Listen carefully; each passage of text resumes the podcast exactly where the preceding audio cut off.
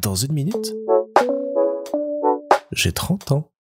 Salut Il y a quelques semaines, c'était un vendredi comme aujourd'hui, je suis arrivé au bureau et il pleuvait.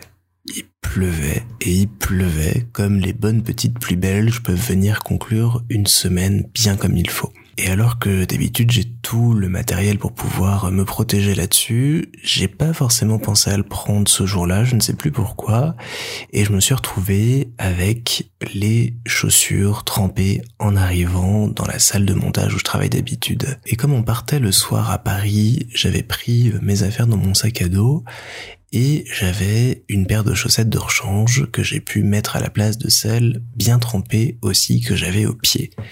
Et le temps que mes chaussures sèchent, je me suis retrouvé comme ça pendant toute une matinée et une partie de l'après-midi à travailler en chaussettes au bureau. Et je sais pas pourquoi, mais j'ai été super productif, hyper efficace, concentré et hyper bien, comme si le fait d'enlever les chaussures m'aidait à être mieux et en fait, je me suis rendu compte en y réfléchissant un peu que toute la journée, quand je suis chez moi, je suis en chaussettes, je mets jamais de chaussures chez moi, sauf pour sortir, aller faire une course ou quoi, mais sinon, je suis en chaussettes.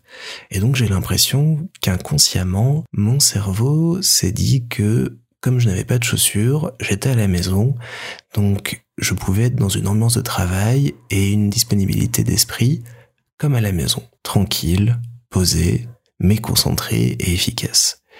Et donc, je me demande si je devrais pas plus souvent maintenant enlever mes chaussures au travail, du coup, pour être euh, dans ce mood-là plus souvent et être encore plus productif et efficace que d'habitude. Malgré tout ça, je vous déconseille de vous balader dans les couloirs de votre boîte en chaussettes.